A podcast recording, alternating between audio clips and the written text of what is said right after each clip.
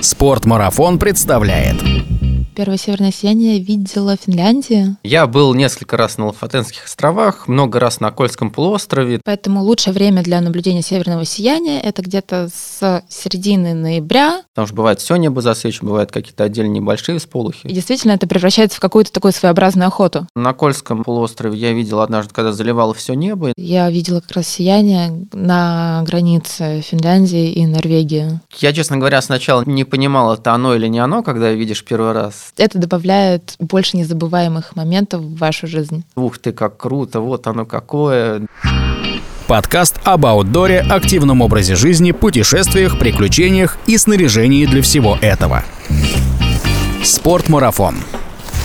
Аудиоверсия. Всем привет! На связи Спортмарафон. Меня зовут Артур Ахметов, и я не один раз в этом подкасте повторял то, что 17 лет своей жизни прожил на Чукотке. И в сегодняшнем выпуске речь пойдет о таком явлении, которое я наблюдал в своей жизни столько раз, что оно успело мне наскучить, а потому особого трепета при своем очередном появлении не вызывало. С другой стороны, с Чукотки я уехал уже более 20 лет назад, воспоминания подзатерлись, и освежить в памяти картинку я был бы не против. Но при этом ехать на Дальний Восток смысла не вижу, есть места и поближе. Сегодня мы говорим о северном сиянии, как и где его посмотреть, как сфотографировать и при этом не замерзнуть. В гостях у меня побывала Женя Озерская, у которой детское увлечение спортивным ориентированием переросло в любовь к туризму и в профессию гида. И благодаря ей многие желающие увидели свою Аврору. А также в процессе записи одного из подкастов с профессиональным фотографом Дмитрием Купрацевичем мы говорили об особенностях съемки «Северного сияния». И эту часть разговора я также приберег для этого подкаста. Если у вас будут вопросы, то контакты моих гостей найдете в описании описании выпуска. Там же будут все мои соцсети, телеграммы и инстаграмы. Так что пишите и делитесь своим впечатлением о том, как вы наблюдали, если наблюдали, конечно, или как планируете, если планируете, конечно, посмотреть «Северное сияние». Это, кстати, 151 выпуск подкаста, а значит прошлый был, можно сказать, юбилейный, 150 а я даже не заметил. Вот как время быстро летит. Вроде бы только недавно я произносил слова «это первый выпуск подкаста», а тут их уже 151. Ваш лайк, подписка, отзыв или рассказ друзьям о нашем подкасте будет лучшим подарком. Спортмарафон. Аудиоверсия. Ты сама сколько раз видела северное сияние? И где? Я видела северное сияние в Финке, в Норвегии, Кольский, понятное дело. И как тебе? Какое больше всего понравилось? Везде оно примерно одинаковое. Часто люди обращаются с запросом, где можно посмотреть северное сияние, или чаще это все-таки предложение, которое исходит от вас, как от туроператора, что типа, а вот вы можете еще и смотрите северное сияние посмотреть. Я рассказывала лекцию, читала про поиск северного сияния вообще у нас в России, как, где, при каких условиях. И людям интересно, то есть среднестатистический житель там, Воронежа, Москвы или какого-то другого города, ему интересно узнать, как поймать северное сияние, и, в принципе, это не такой редкий вопрос, который нам задают. То есть люди, которые интересуются, которые никогда не видели раньше северного сияния, у них вопрос «как?». И когда по факту я видела туристов, например, в Мурманске, они приезжают в Мурманск, зачем увидеть северное сияние, как его поймать, они точно не знают, то есть не знают, потому что должно быть там ясное небо, плюс-минус солнечная активность. Смотрят, а его нету. Да, действительно. Кто-то обманул. Обещали. Да, поэтому северное сияние поймать на самом деле не так просто. Просто там нужно сопоставить несколько факторов, чтобы точно его застать. То есть приехать и не ошибиться. Что это за факторы? Давай остановимся на этом поподробнее. Это солнечная активность, это ясное небо, мороз, когда ясное небо, соответственно, всегда холодно, да. Это полярная ночь, то есть северное сияние, в принципе, можно увидеть только ночью, в темное время суток. Северное сияние есть и днем, но мы его просто не видим. Зимой, когда полярная ночь, э, сияние увидеть э, намного проще. Это можно сделать там в 6 часов вечера, и в 3 ночи. Поэтому лучшее время для наблюдения северного сияния это где-то с середины ноября до конца марта, когда полярная ночь. А вот на этом моменте давайте все же разберемся с тем, что такое северное сияние и как оно возникает. Несмотря на то, что явление данное изучается довольно давно, окончательного стопроцентного утверждения природы его явления нет. Современные ученые считают, что свечение вызваны столкновением электрически заряженных солнечных частиц и атомов кислорода и азота из нашей атмосферы. Якобы солнечные частицы несутся в космосе, а в местах магнитных полюсов Земли начинают притягиваться и опускаются на высоту 80-1000 километров от поверхности нашей планеты, где мы и видим их взаимодействие с кислородом и азотом. Однако у этой версии есть свои недостатки. В тех слоях атмосферы, где наблюдается сияние, атомов кислорода и азота довольно мало, чтобы вызывать порою продолжительные и очень яркие сияния. Другая версия, выдвинутая еще Галилео Галилеем, говорит о том, что сияние возникает в результате преломления солнечного света в атмосфере. Кто прав, современные ученые или старый добрый Галилео, гадать не будем. Справедливости ради заметим, что сияние бывает не только северным, но и южным. Южный полюс же у нашей планеты тоже имеется. Просто северное наблюдается чаще, так как людей в северной части нашей планеты живет больше. Ну а мы возвращаемся из атмосферы на Землю и переходим к вопросу, как спланировать свою поездку так, чтобы обязательно увидеть северное сияние. Есть э, несколько ресурсов, где можно увидеть северное сияние. Это прогноз солнечной активности на 3 или на 24 дня на сайте tesis.lebedев.ru. То есть там, когда повышенная солнечная активность, она указана там или оранжевым цветом, или красным цветом. Значит, в эти дни или в эти несколько дней вероятность увидеть северное сияние ярким, насыщенным, многоцветным достаточно велика. При условии, если будет хорошая погода. Есть также в интернете карта облачности онлайн на сайте cosmos-online.ru. Непосредственно перед выездом нужно зайти на этот сайт или на какой-то любой другой ресурс, где можно посмотреть карту, облачность, и где меньше всего облачность, туда, собственно говоря, и выдвигаться. Ну, например, если люди приехали на место, где облачность, хотя на карте указано то, что облачность облачность низкая. Просто поехать километров за 50 от этого места, где по карте тоже низкая При наличии облачность. в той местности дороги. Да, да. Карта в большинстве случаев показывает верную информацию, но бывают и ошибки. Также есть карта засветки, тоже можно найти в интернете. Собственно говоря, лучше всего тогда выдвигаться подальше от крупных городов, где нет засветки. Это можно посмотреть на карте засветки и туда отправляться, учитывая солнечную активность, учитывая облачность, ну и карту засветки непосредственно. Засветку мы имеем в виду это свет от городов. Световое загрязнение. То есть э, в непосредственной близости от Мурманска разглядеть что-то будет довольно проблематично. Да, то есть нужно минимум уезжать километров за 50 от города, чтобы увидеть яркое, насыщенное северное сияние. То есть, в принципе, это так же, как и звездным небом. Звезды в городе, там особенно в крупных городах, типа Москвы, увидеть, ну, очень сложно. Я бы сказал, невозможно.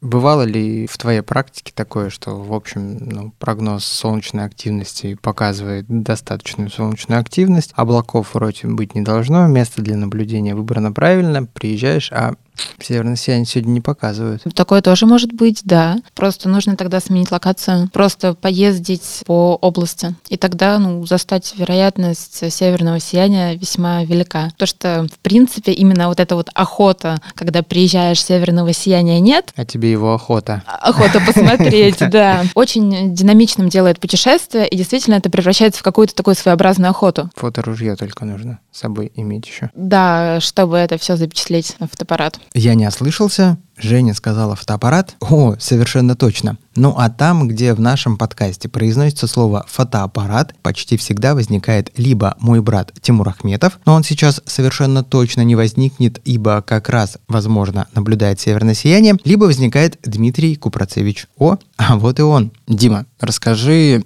сколько раз тебе приходилось уже фотографировать северное сияние? Слушай, я, честно говоря, не считал. Я могу поездки пересчитать, но знаешь, ты приезжаешь на неделю, например, на Кольский полуостров, одно из популярных мест для съемки северного сияния в России, и, соответственно, вот повезет, не повезет. Я был в январе этого года, я ни разу не увидел северное сияние за неделю. Соответственно, я был несколько раз на Лафатенских островах, много раз на Кольском полуострове, там, ну, в районе 10 выездов у меня точно было в район северного сияния в нужное время года. Сколько я из этого снимал, ну, сложно сказать. Иногда это было один раз за поездку, иногда там два-три, ну, по-разному. Ну, то есть опыт все равно у меня в любом случае есть. И понимание, что это такое, я его видел, это очень красиво. А эти поездки, они были специально для того, чтобы сфотографировать северное сияние, или это просто поездки? Нет. По сути, скажем так, одна из основных идей поездки это была все-таки увидеть, сфотографировать северное сияние. Поэтому выбиралось именно это время года, когда его видно и когда оно наиболее часто бывает. Ну и расскажи, пожалуйста, что по технике, чтобы сфотографировать северное сияние, как подходить к выбору? Северное сияние, да, и вообще такие съемки в темное время суток, да, относятся, в принципе, к той же теме, как и ночная съемка. Поэтому здесь критерии выбора точно такие же. То есть обязательно нужен штатив. Почему? Потому что у вас э, света будет не хватать, вам нужны будут длинные выдержки, поэтому в руках вы не удержите камеру, поэтому все-таки лучше взять штатив, чтобы спокойно выбирать точку съемки. Если нет штатива, конечно, можно там, не знаю, камень использовать, стул, ну все что угодно, но тут будет проблема с точки выбора именно композиции, да, что повлияет на красоту вашего кадра. Когда у вас есть штатив, вы можете спокойно там выбрать то, что вы хотите снимать, повернуться в любую сторону, да, там, исходя из того, как будут вот эти всполохи происходить. Потому что бывает все небо засвечено, бывают какие-то отдельные небольшие всполохи. В общем, штатив очень нужен. Второй момент, да, камера обычно нужна, если мы говорим про съемку именно на какую-то фотокамеру, не на смартфон. Третий важный момент – это, соответственно, какие-то широкоугольные светосильные объективы. Тут я не знаю, стоит ли углубляться или оставить э, для тех, кто знает, то знает. Ну, скажем, широкоугольные объективы – это фокусные расстояния, например, там 16, 14, 24, 10, у кого какие есть, вот примерно нужно рассчитывать э, именно эти фокусные расстояния. А свет силы – это максимально открытая диафрагма, соответственно, ну, чаще всего для съемки серого сияния подходит объективы с светосилой 2,8. Ну, либо там более светосильная единица, 1,4, 1,8, 2. Но если нет такого, то 4, да, тоже подойдет в целом. Вот все, что идет дальше, да, это уже, ну, скажем так, вызовет определенные трудности при съемке. Ну и, соответственно, еще один важный момент, какие настройки поставить. На самом деле точных настроек никто никогда не знает. Почему? Потому что все зависит от того, какие всполохи происходят, есть ли у нас засветка Луны или нет, в какой она фазе находится, находимся мы в городе или нет. Если у нас застало, я не знаю, в лесу северное сияние, один подход. Если мы снимаем где-то на окраине города, другой. То есть прям каких-то стопроцентных настроек тут не скажешь. Но общие требования такие. Это открытая диафрагма, то есть, да, он там, допустим, где-то те самые 2,8, которые я сказал. Какая-то длинная выдержка, это может быть э, в зависимости от всех этих факторов и 2 секунды, и 4, и 30 секунд, и, не знаю, 15. Тут нужно будет пробовать, именно делать несколько пробных кадров. Тут главное успеть, пока оно не погасло. Ну и, соответственно, ISO, светочувствительность. Тоже выставляется по факту этого северного сияния, может быть и 1000, и 2000, и 400, и не знаю, там ну, все что угодно. Нужно будет вот реально на месте пробовать и менять эти параметры очень быстро, чтобы сделать какие-то интересные кадры. Плюс северное сияние имеет такую особенность, оно может происходить как танец некий, да, то есть полохи будут постоянно меняться, и там вы можете просто не успеть снять самые там какие-то красивые фазы этого северного сияния. Поэтому да, тут, конечно же, и опыт помогает, чтобы вы уже это умели снимать. И второй момент, очень быстро нужно будет подобрать настройки.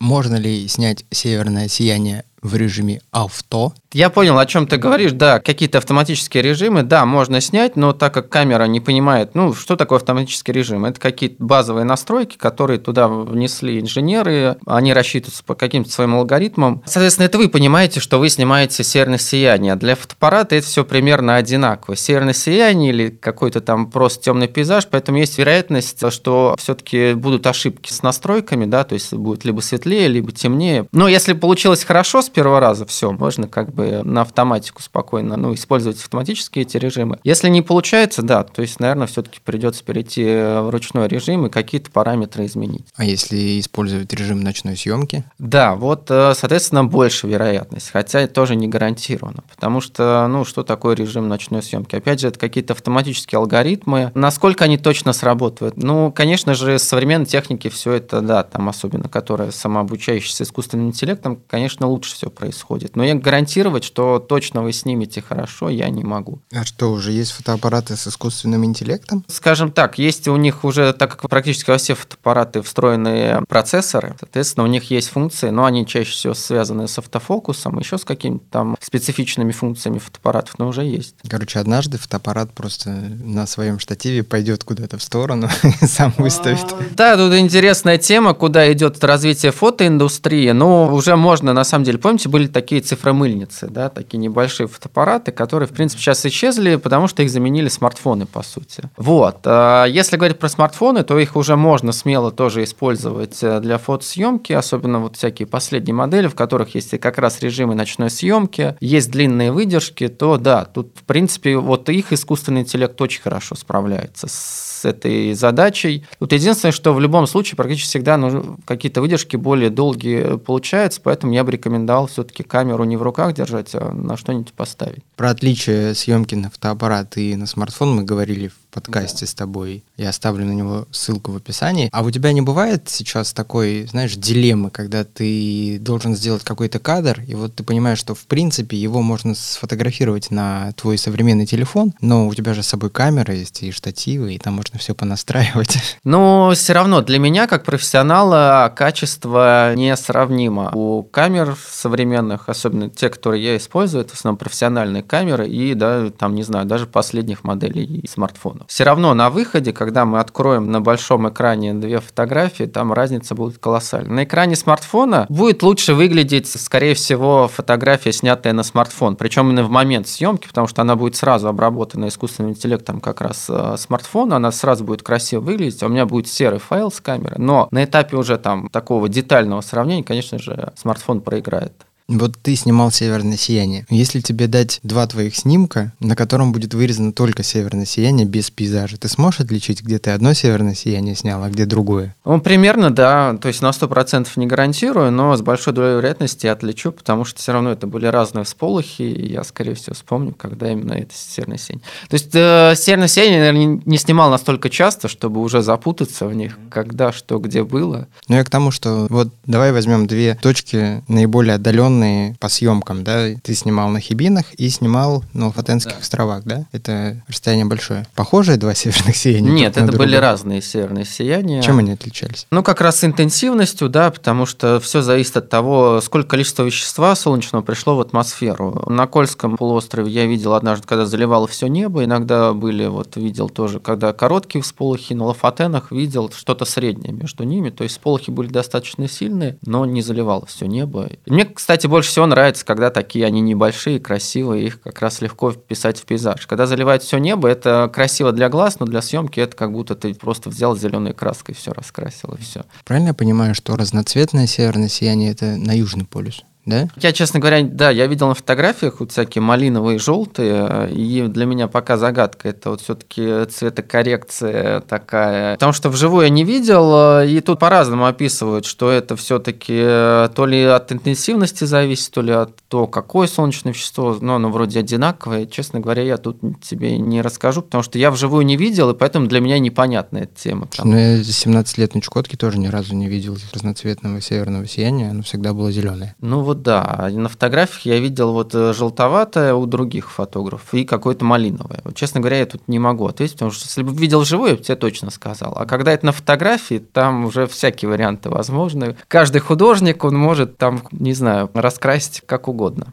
Спектры или цвета полярных сияний зависят от состава атмосферы. Для Земли наиболее яркими являются линии излучения кислорода и азота в видимом диапазоне. За фиолетовый и синий отвечает азот, а за зеленый кислород. На Земле красное свечение кислорода наблюдается на высоте 200-400 км, а совместное свечение азота и кислорода на высоте около 110 километров. Смотри, ты приезжаешь в какое-то место с задачей снять северное сияние. У тебя есть, например, там 7 дней. Как ты подходишь к съемке? То есть ты каждый вечер достаешь технику, выставляешь ее и сидишь. Самое главное тут смотреть в окно, чтобы не было тучи. Второй момент следить за либо за приложениями, но правильно вообще следить. Есть специальные сайты, где там мониторят северное сияние именно со спутников. Тогда вы с большой вероятностью узнаете, что в этот день оно есть. И тут вам самое главное как бы следить за погодой. Если она тоже погода есть, то лучше сразу выходить на съемку и быть готовым. Не обязательно прям выставлять технику, но просто где-то там на на улице находиться и ждать, когда же это произойдет. Потому что оно бывает очень короткое, да, и очень... Для меня, как для фотографа, это очень обидно, когда ты не успел на съемку «Северного сияния», хотя вроде ты специально для этого приехал, и банально за то, что там не успел собраться, ты его пропустил. Нет,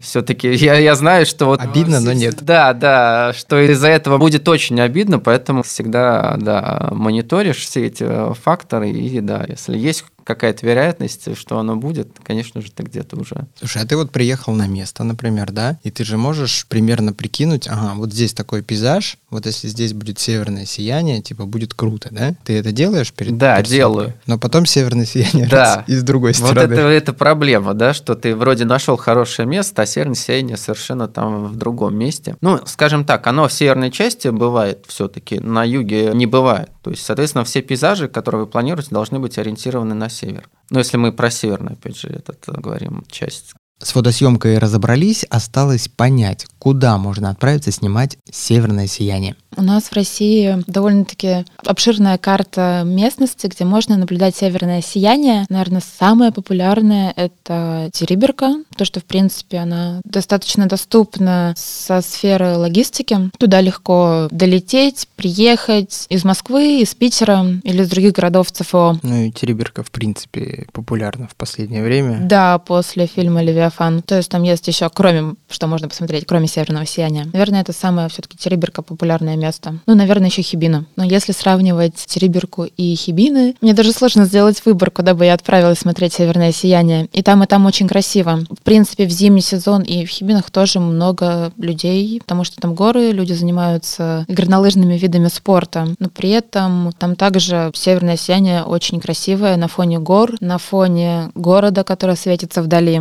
Но единственный, может быть, плюс э, Хибин, то, что там не такая большая засветка. То есть город сам поменьше, чем Мурманск, даже в разы меньше. И не нужно так далеко уезжать от города, чтобы увидеть яркое северное сияние на небе. Помимо Кольского, если? Еще одно из необычных мест для наблюдения северного сияния — это село Хатанга Красноярского края, это полуостров Таймыр. Туда отправляются любители особых ощущений, потому что добраться до села довольно-таки проблематично. Туда ходят зимой только авиасообщение из Норильска или из Красноярска, и авиасообщение осуществляется там от одного раза в неделю, то есть один-два раза в неделю при хорошей погоде. Я помню Хаттангу, потому что когда я жил на севере, на Чукотке, был одно время рейс, который летал Анадырь, Певек, Хаттанга, Москва. Это был единственный способ улететь из Анадыря в Москву. Ну, там население всего лишь несколько тысяч человек, но при этом Хаттанга очень популярна среди туристов, особенно летом, потому что там очень самобытное место, там много северных оленей, особенно когда в начале лета они начинают свое движение. Миграцию. Миграцию, да. Они переплывают реки. Если это смотреть там с вертолета или самолета,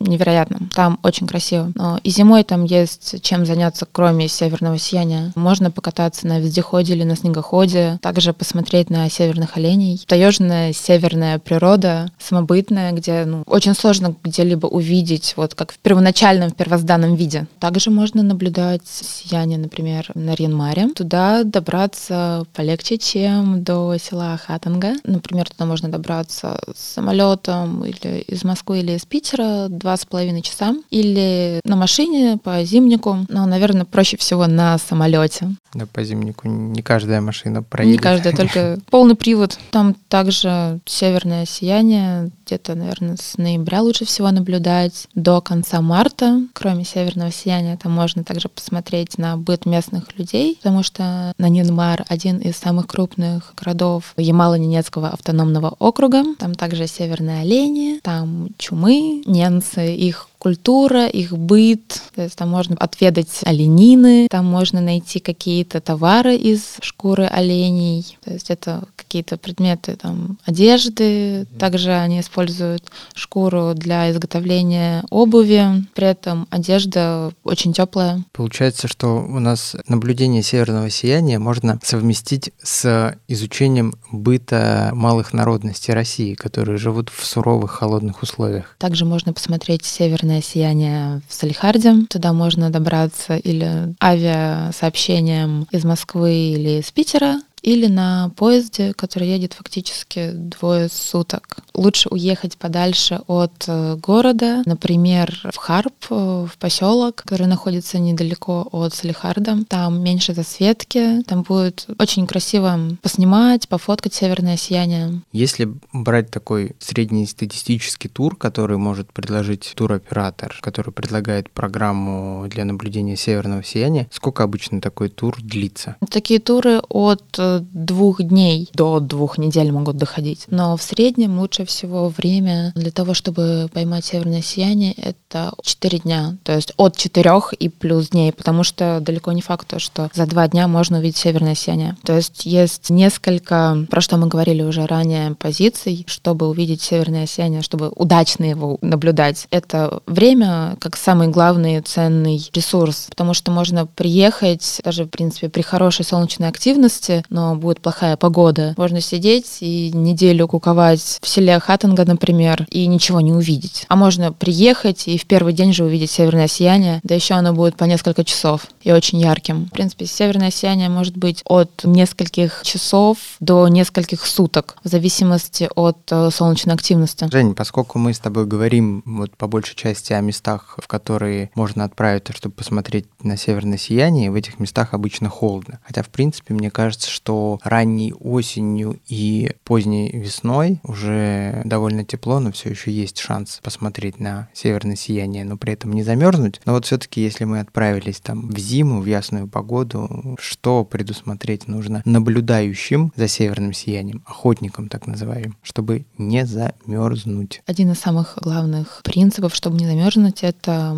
многослойность, то есть три базовых слоя. На что стоит обратить особое внимание, это на наши конечности, на руки, ноги и голову, чтобы ничего не замерзло. Нужно придерживаться вот принципа многослойности, также там, ногах, на руках, то есть одевать э, по две пары перчаток. То есть перчатки могут быть э, тонкие флисовые, сверху какие-нибудь горнолыжные, там варежки теплые. Так лучше сохраняется тепло. То же самое на ногах. Одеть несколько носков, но это тоже, чтобы была лучшая синтетика, качественная, потому что она лучше сохраняет тепло, типа как термоноски. И обувь мембранную, то есть которая не промокает, которая на довольно-таки толстой подошве. Например, это могут быть какие-то теплые трекинговые ботинки. Или валенки, которые вы купили по приезде в Мурманск. Или вон ты, или торбаса. Например, то же самое с головой. Можно одеть две шапки или, например, шапка и сверху капюшон. Даже шапка и сверху капюшон будет лучше выбора, чем две шапки.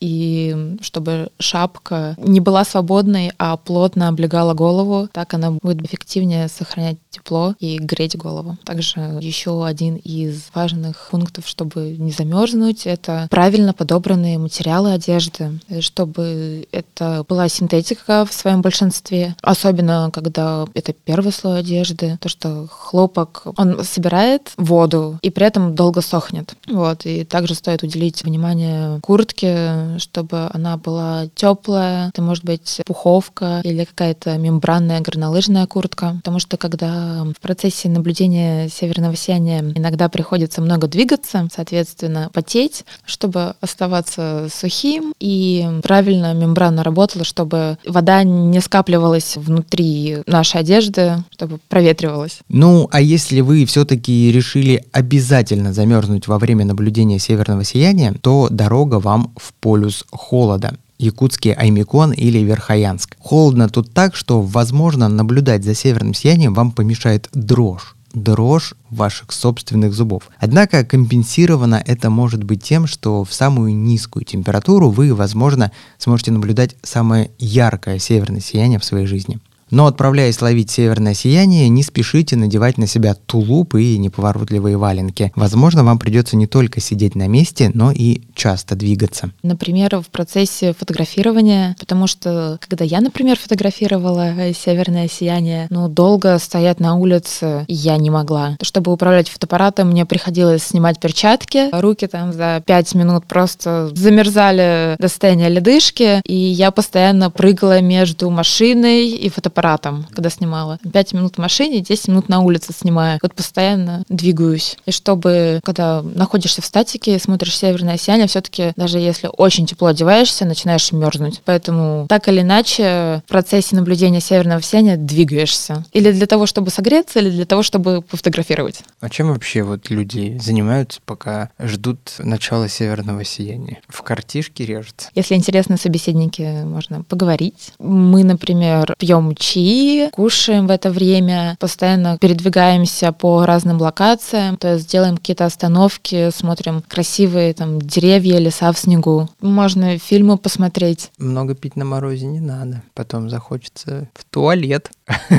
Это да, но чаек горячий выпить иногда очень-очень актуально. Поэтому, как одна из рекомендаций, это брать с собой термос минимум 0,5 на человека с горячим чаем и какие-нибудь печеньки. Так веселее. А расскажи, пожалуйста, вот ты наблюдала, сказала, северное сияние в Финляндии Да, и в Норвегии, да. и на Кольском. Мгм. Расскажешь про что-то, свой личный опыт? Может быть, а первое северное сияние где было? Первое северное сияние видела в Финляндии, недалеко от Где, куда, когда? Аулу. Это был декабрь 17 года, до ковида. Я взяла машину в аренду в Аулу и поехала в сторону севера, в сторону Норвегии. Получается, через, наверное, может, километров там 50-60. А после того, как выехала из Аулу, я хотела найти место, где можно остановиться. И там у них по дороге очень много разных Место для стоянок. домиков, которые можно полностью снять домик и там жить. То есть вот, и когда я искала место, где можно переночевать, я посмотрела по букингу один из таких домиков, я туда подъезжаю, смотрю на небо и такая, о, северное сияние. Но при этом я не смотрела ни солнечную активность в этот день, я не смотрела погоду. Это был, по-моему, как раз первый день моего пребывания в Аулу, ну и в Финляндии, соответственно. То есть я даже не ожидала его увидеть. Это было внезапно и очень приятно. То есть ты ехала э, не за северным сиянием? Нет, я ехала за северным сиянием, но я не рассчитывала его увидеть сразу же в первый день, потому что я прилетела в аулу уже вечером, там часов было шесть. То есть уже было темно, и я отправилась в сторону севера, чтобы не терять зря время, чтобы ночевать в аулу, переночевать где-то по пути. Поэтому я даже ну, не рассчитывала, что можно в этот день увидеть северное сияние. А сколько ты дней себе взяла на путешествие в Финляндии? О, было около недели. И сколько за этой недели ты наблюдала северного сияния? Два раза. В первый день и во второй. А потом, Потом все, потом все, да.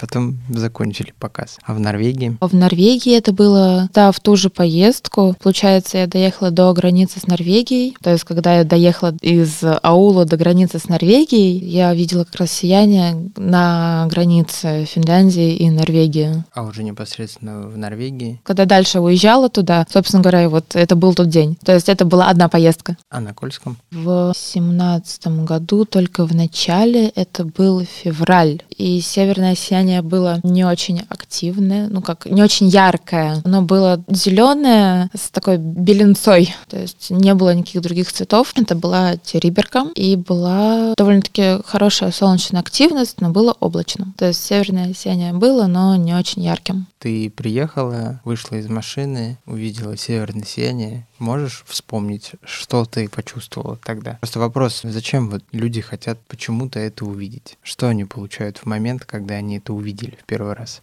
типа вау, неожиданно. То есть то, что на черном небе, оказывается, могут быть зеленые огоньки, они еще и двигаются. Необычное, привычное для нас звездное небо, а зеленое, переливающее что-то, которое очень красиво танцует.